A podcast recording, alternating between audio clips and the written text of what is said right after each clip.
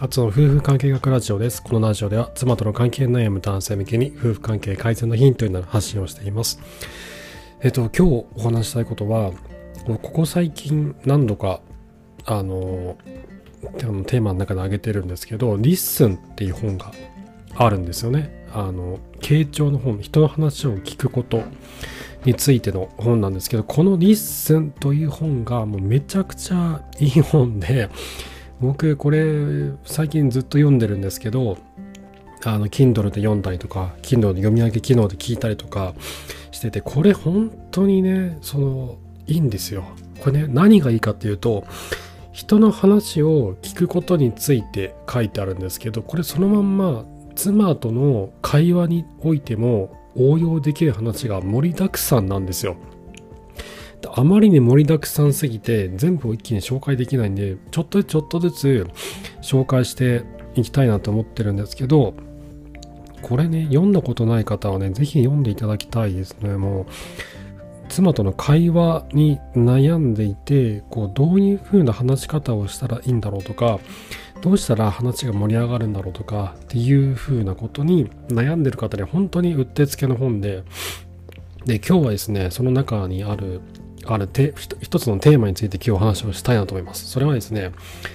えっと、話の聞き手、話を聞く方ですね。話を、例えば、まあ、妻が話す、妻から話を聞き出したいとするならば、まあ、自分が聞き手で、ね、妻が話話し手ですね。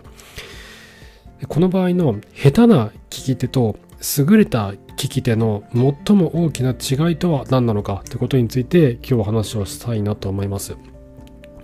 これ本の中で書いてある内容をもとにどんどん話をしていくんですけど、ボストンカレッジの社会学者チャールズ・ダーバーって方がいらっしゃるんですが、その方がですね、会話の研究をしてるんですね。人間の会話を、えっとね、100件以上録音してるんですよ。あの、一般人の普通の人の夕食の会話を100件以上録音して全部書き起こしたんですって、この人。すごいなと思うんですけど社会学者ってたまに想像できないことするんですがこの人は人んちの会話を100件以上書き起こしたんですよ。でそこから分かってきたことについてこの方が書いてるんですけどこれがねすごく面白くて本質をついてるなと思ったんですよね。で人間の会話ではその、まあ、聞き手ですね。聞き手側の話を聞いてる方の対応というのは2種類あると。いうことをこのダーバーさんは突き止めたんですね。一種類はずらす対応。ほとんどがこれなんですって。あの、話を聞いてる人のほとんどは、このずらす対応というのをしてるってことを、普通の人の夕食の会話を 100件以上聞いて、録音して、書き起こした結果分かったそうなんですですよ。ずらす対応って、あの、何なのかっていうと、これね、これ多分僕らね、みんな思い当たるところ結構あると思うんですよ。もしくは、そういったことをされた対応とかも結構あると思うんですよ。で、あの男性の中にはこういうことを、あの、別な男性からされて嫌な気持ちになった方もいると思うんです。僕は結構そういうタイプで、このずらす対応してきたなっていうのは結構わかるんですよね。人と話をしていて。で、その時にね、すごいこう、なんだろう、寂しい気持ちになるんですよこれやられると。あ全然話聞いてくれてないって。この人何？え全然俺の話聞いてないじゃんみたいな。自分の話したいだけじゃんみたいな。っていうことありません？これ男性と話をしてて結構多いと思うんですよね。で特にねその会社の中とかで、えっと、上司の人間とか、また別な部署の人間とかがね、こう、マウンティングをしてくる時とかって結構あるじゃないですか。別な会社とか別なグループとかね、別な部署とかの方と話をしたりとかする時に、どうしてもこう、なんか、敵対するわけじゃないんだけど、なんかどうしてもこう、譲らざるを得ないミーティングとかっていうのまああったりもするわけですね。そんな時に、ずらす対応を意図的にやる男って多いなってすごい思ってて。でこれな何なのかっていうと,、え、ー、と話をですねあの、まあ、注意ですね。話の中のこの注意を、え、ー、と話してから、えっ、ー、と聞き手の方へあのまあ、向ける、まあ、自分に向けるってことなんですよ。話を聞いてる人が話のこの内容とか方向性とか注意っていうのを自分の方に注意を向け向けさせることですね。で例えばあのなんだろうな例えばまあえっと、ま、仕事のこと例えば仕事のことで何かこう報告をしたいとかするとするじゃないですか。あの A というプロジェクトがあって、えっと、今あのきちんとこう動いてますと。動いてるんです動いていてだけどあの、まあ、こういうとこでちょっとちょっと待ってね。今なんかね変な音がするから。めんなさいね。ちょっとね多分パソコンが変な音しちゃってる。ちょっと待ってね。ちょっと今消しちゃうんで。これだ。ちょっと待ってくださいね。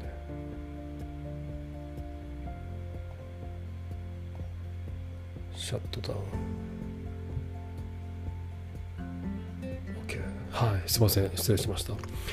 えっとなんだろうなまた夫婦関係で言った方がいいかもしれないな。夫婦関夫婦の会話で話をしましょうか。夫婦の会話でえー、と言うと、うんと、例えば妻が仕事から帰ってきて夫に対して僕は夫に対してこんな話をしたとします。今日もう大変だったらもう疲れちゃったわって。あの田中さんがいつもいる田中さんが今日休みであの田中さんがやる仕事がもう私のところに全部やってきたのよって。もう今日本当に忙しかったもう疲れちゃったみたいなことを妻が言ったとしますね。まあこんなにたくさん話してくれなければ短くてもいいんですけどって言った時に僕ら男性側がずらす対応をする時はどういうことかどういうことを言うかっていうとあそうなんだ。俺もね今日あの上司の鈴木さんがさもう来なくてさやめ今日なんか突然休みになっちゃっていやめっちゃ仕事が多かったんだよねってミーティングも全部俺が出ることになっちゃっていやもう忙しかったなみたいな。っていうのがずらす対応なんですよ。これって妻があの今日は田中さんが来なかったが忙しかったわ大変だったわって言ってるじゃないですか。言ってるんだけど話のこの時の話の論点は田中さんが休 休んでてあの私が大変だったよっていうのが話の中心ですよね。だけどその話の中心をずらしてるんですよね。話の方向性をいや俺も大変だったっていう方向にこうずらしてるんですよでずらして話の注意注意を自分の方に向けようとしてるんですよで、これやられたらどう思うかっていうと、え、いやいや、あなたの話聞いてないよって思うわけですよ、多くの人は。これこれ逆の場合もありますよね。なんだろうな、もう仕事で言うとどうなんだろう。なんあ、そうだな。例えば同じような話ですよね。同じような話で、いや、ちょっとすいません。今ね、ちょっとすごい結構やることたくさんあって、今、ちょっとこれ、今お願いされたこれはちょっと今すぐはできないんですけど、みたいな話をね、誰かに言ったときに、あの、あそうそうなんだいや俺もすごい仕事溜まっててさいやーこれ明日までにやらなきゃなんないんだけどちょっと無理でさよろしくねみたいな風なことを言われたりとかねこれも人の話全然聞いてないじゃないですかあの向こうはちょっと難しいって言ってるんだけどいや自分の自分も忙しいんだよねみたいな話をして意識その注意をその自分の方に向けてるんですよわざとね。わざと自分の方に向けて話を聞かないようにしてる。で大体の場合ってこのなんかその人が大変だとかって話をしてるのに俺も大変だみたいなことがね結構話会話の中で結構多いと思うんですよね。でこれがずらす対応ってやつなんですけどこれをボストンカレッジの社会学者チャールズ・ダーバーさんはこのずらす対応のことを会話におけるナルシズムの表れだと言ってるんですねこれすごいなんだろう明確な表現をバシッとするなと思ってでさらに言うと人とつながるチャンスをことごとく潰しているっていうふうに言うんですよね。まさにその通りでその話をしてくれてる人とのその絆を強くするチャンスなのにそのチャンスをもうぶった切ってますよね。スパンスパンスパンと。ずらす対応っていうのはもう自分の話ばっかりなんですよ。さっき僕が挙げた例もそうですけどこう自分のことばっかりこう話すようになる。これがずらす対応なんですね。でダーバーさんが100件以上の普通の人の夕食の会話を録音して書き起こした結果ほとんどの人はこのずらす対応をしちゃってるってことなんですよ。これ夫婦関係夫婦の会話においても多分ねほとんどの男性はこのずらす対応っていうのを多くの場合やっちゃってると思うんですよね。で僕もねなやったことあるなって思い当たることは結構出て思い出すとねあったりしますね。でもう一種類もう一種類。もう一種類あるんですよ。このあのなんだな。もう一種類、まあ、これ優れた聞き手側の方ですけどそれは受け止める対応ってやつなんですね。でこっちの方が断然少なかったんです。でこの100件以上録音して書き起こした入職の会話を分析した結果断然少なかったのが受け止める対応。だけどこの受け止める対応をされた話し手の方が心を開きやすいってことなんですよね。受け止める対応をする方が優れた聞き手であるということを書いてるんですがえっ、とですねこの受け止める対応これ何なのかってことなんですけどこれは話を聞いてる方がもっと深く理解できるように話し手にこうさらにこう説明を促すものなんですよ。で、えっと、これね、あの、この本の中の別なチャプターでも書いてあるんですけど、あの人と話をしてて会話をしていて「ん？ん？ん？ん？それどういうことだ?」みたいなねこう引っかかる時ってあるじゃないですか。話の中でこう違和感を感じたりとかする時そのちょっとした言葉遣いとかその言葉の単語の一つ一つの、えっと、何か引っかかったりとかする時ってねあると思うんですよ。それどういう意味なんだろうとかってね。俺が知ってることじゃないなみたいな。分かってないかもしれないみたいなね。っていう風な違和感を感じることが結構あると思うんですけど。だけど多くの人ってこの違和感をなかったことにしちゃうんですよね。その自分が頭悪いと思われちゃうんじゃないかなって思ってしまって質問をしなかったりとか分かったふりをして話を進めた方があのまあ早く終わるかなと思ったりとか、まあ、自分の中であこういうことかなって勝手に置き換えてあの自分をこう騙しながら騙してることは僕の場合気がつかないんですけど騙しながら話を進めてしまったりとかっていうケースってこれ仕事で結構多くないですか？僕ね呉服の販売員を辞めてその後普通の一般企業で働き出してからなんだろうなすごい思ってたことの一つがみんな人の話を全然聞かないんですよ驚くほど話を聞かなくてあの聞き間違えてるとかその認識間違いとかめちゃくちゃ多くて後から「えこれ聞いてないですよ」とか「言ってないですよね」みたいなことをすごい言い合ってる現場をすごい見てきたんですよ。それ見るたびに僕思うんですけどいやあの時の違和感なんで気づかないっていうのがねすごい思うんですよ話をしてて。で僕がその仕事で誰かと打ち合わせをしてる時も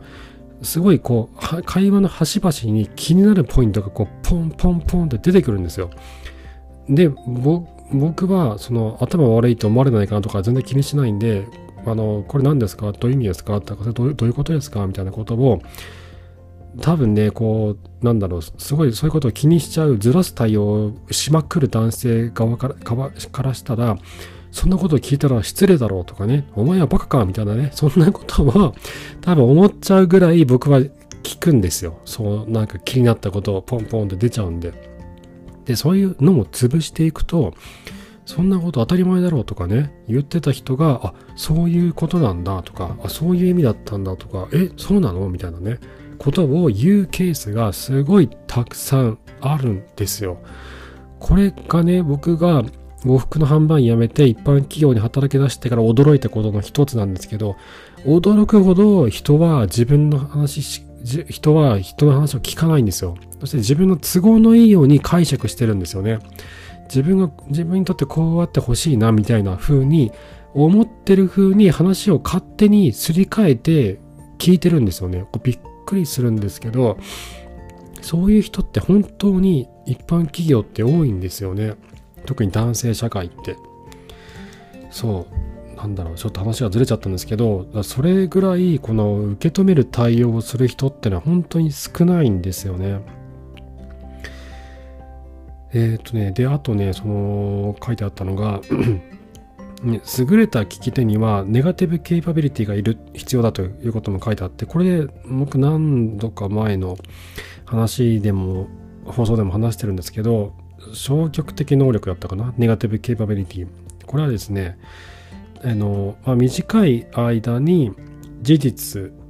とか理由を求めることなく不確かさ謎疑念を抱き続けられる能力というふうに言われてるんですね、まあ、要はそのちょっと気になる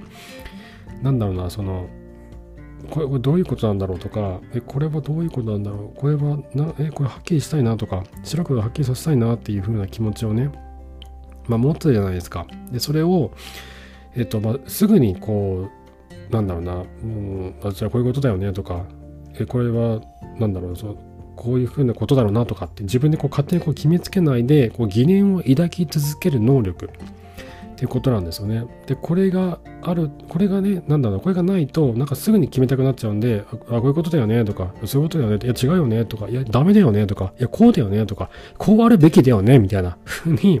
すぐにこう自分の都合のいいように話を決めたがるんですけどこのネガティブケイパビリティがあると他者の意見とかをこう受け止めやすくなるんですよ。他者の意見を受け止めるってすごい忍耐がいるんですよ。だって自分にとって受け入れがたい意見を持ってる人とかの話をずっと聞いてたりとかその人との信念と自分の信念が違う。自分の、まあ、こうやって夫婦でもそうですけど妻の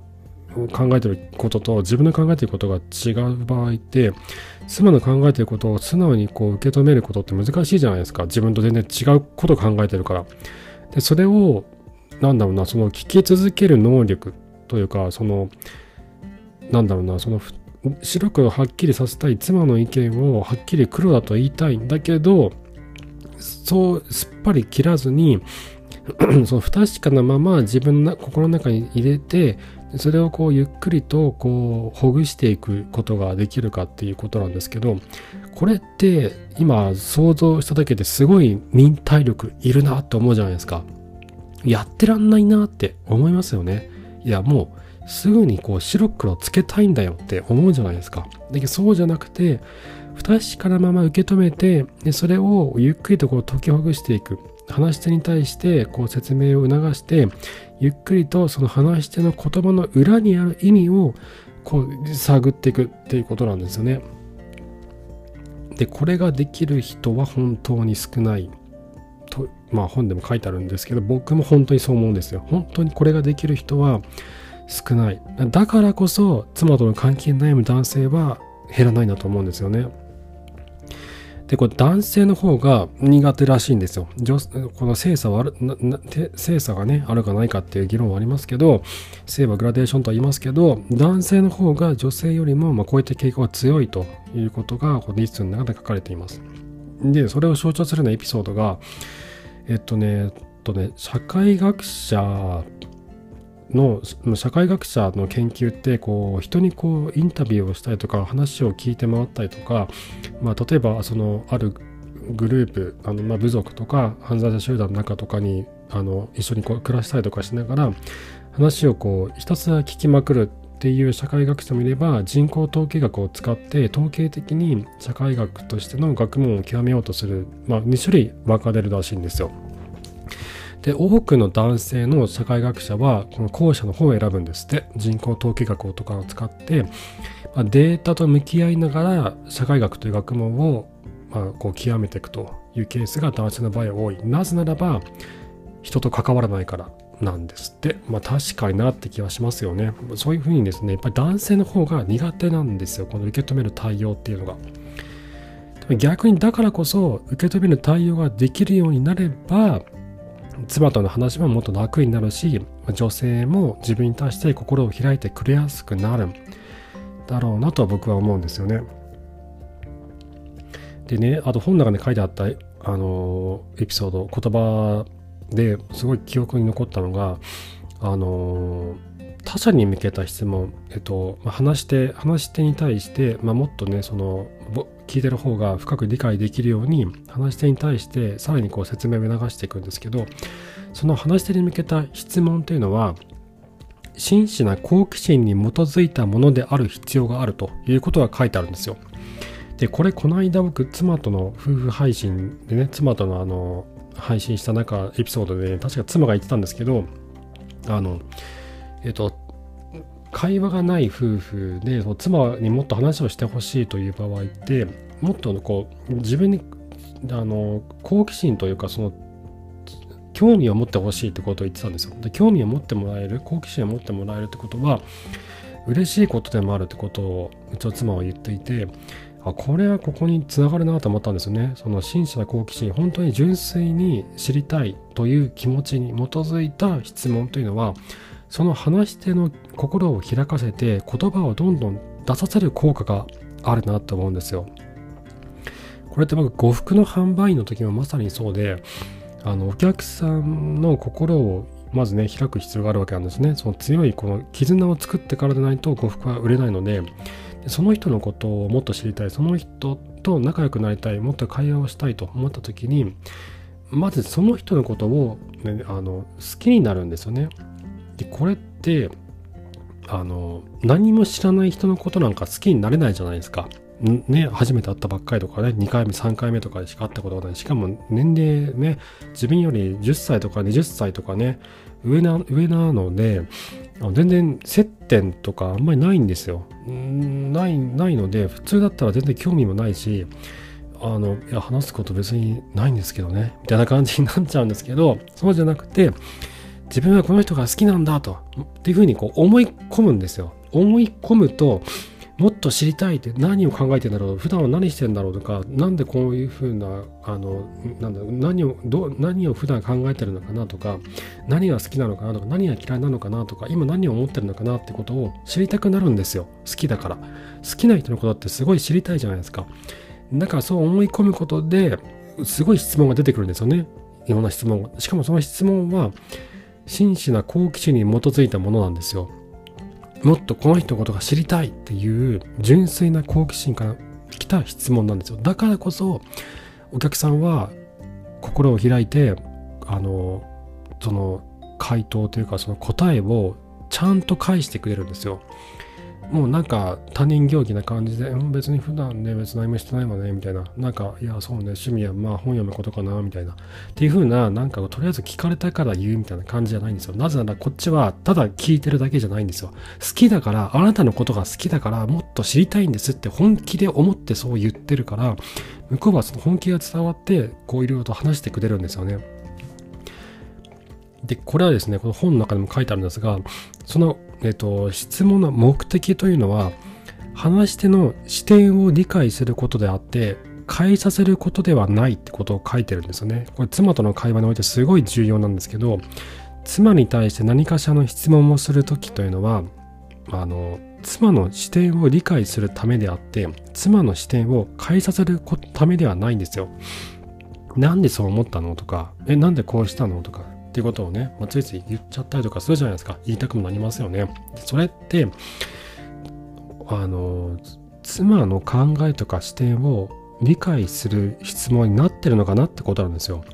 妻のそういった考えとかを変えさせようとしてないかなっていうことなんですよ。変えさせようとしてる場合って、これ真摯な好奇心に基づいたものじゃないですよね。相手を変えようとする質問ですよね。ずらす対応に近い質問なわけですよ。そうすると心を開いてはくれなくなるんですよね。であとね書いてあったのがその話し手に対してえっと自由に答えられる質問にするといいですってことが書いてあったんですよね。でこれってあのこれってこれこれこういうことだよねみたいな風に言うんじゃなくてそれってどういうことなの？みたいなそれって？みたいな風にこう相手にバトンを渡して相手が自由にこう話ができるようにするんですよ。自分がこう決めつけをするような質問こういうことだよねとかそうあそこに行ってこうなってこうこうなったそれってつまりこういうことだよねみたいな風にこうまとめるんじゃなくて決めつけするんじゃなくて相手がそその時どういうふうに思ったのとかどういうふうに反応したのとかそれってつまりどういうこと？みたいな風に自由に答えられるようにするとこう向こうもその決めつけをされずに、えっと、本当に思ってること本当の気持ちをこう話しやすくなるんですよね。でこれがねそのなんだろうなこの決めつけをしないってことの例で本の中にも書いてあったんですけどこれがね、まあ、ちょっと分かりづらいんだけどえっとねこの本の作者がえっとすごいこう偉い社会学者さん有名な社会学者に初めて会った時にこんな質問をしたんですって何がきっかけで社会学者になろうと思ったんですか？で質問をしたらその有名な社会学者はなんかねこうムッとしたのかなんか怒ったのかなんかなんかこう機嫌悪くなったんですって。これこれだけ聞いたらなんでえなんで機嫌悪くなるって思うじゃないですか。で別になんか悪口言ってないしみたいな。だけどその社会学者が言ったのはあのどういう決意があったのかという決めつけを君はしているね。ことを言ったんですよ。社会学者になろうと思ったきっかけ、まあ、そこには何かしらの決意があった。その決意は何ですか？まるでほんなるでその強い気持ちがあってその強い決意があった上で社会学者になってると君は思ってるけどそれは君の決めつけだよねってことを言ってるんですよね。そこにでこの時において最も適切な質問はどういう経緯で社会学者になろうと思ったんですか？と言うべきだってことを言ってるんですよね。これちょっと複雑というかちょっと難しいので分かりづらいんですけどえっとつまりねそのま夫婦関係妻との関係において話をするならばこれこういうことだよねとかつまりこういうこういうことでしょうみたいなふうにこう決めつけするんじゃなくてさっき僕が言ったみたいにそれってえな何が起こったの？とかどういうこと？とかあでえその時どう思ったの？とかえそれでどうなったの？とか特にこう相手にこう自由に話をさせるような質問にするっていうことなんですよね簡単に言うと。でこれがえっとですねそうまとめるとですね下手な聞き手と優れた聞き手の最も大きな違いそれはずらす対応をするか受け止める対応をするかということだと。そして、優れた聞き手は受け止める対応をする。そして、受け止める対応をする男性というのは本当に少ないってことなんですね。本当に少ないからこそ、妻との関係に悩む男性は多いということなんだろうなと僕は思っています。で、この受け止める対応をするためには、えー、もっとその深く話を理解できるように話し手に対してさらなる説明を求める。そしてその質問というのは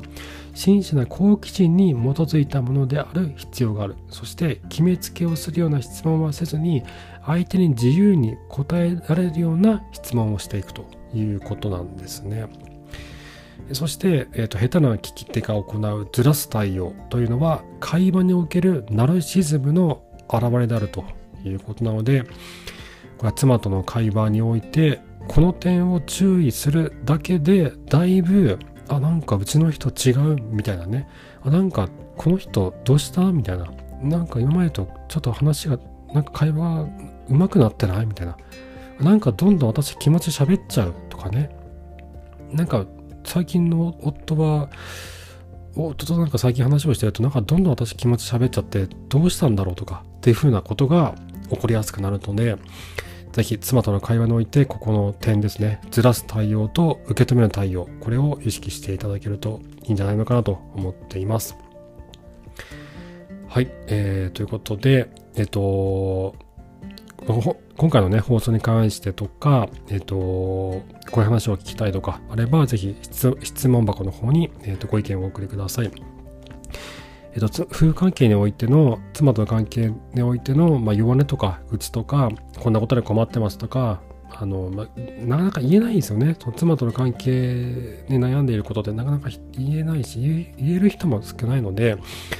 そんな時にぜひ僕の質問箱に何でもいいのであのこんなことで困ってますとかちょっとこんなこと言われて心が弱ってますとかもう何でもいいので愚痴とかに弱音とか吐く箱代わりに使ってもらっても全然構わないので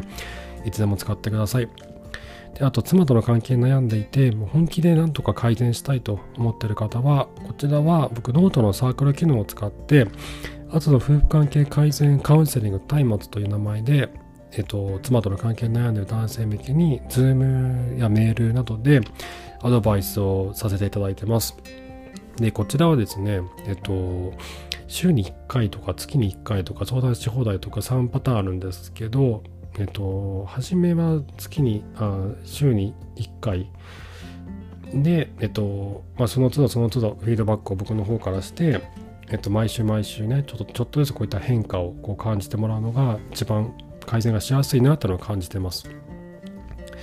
妻との関係に悩んでいて、本気でどうにかしたいと思う方は、ぜひこちらもご利用ください。このノートサークルへのリンクも概要欄に貼ってあります。はい。ということで、今回も最後までありがとうございました。また明日お会いしましょう。さようなら。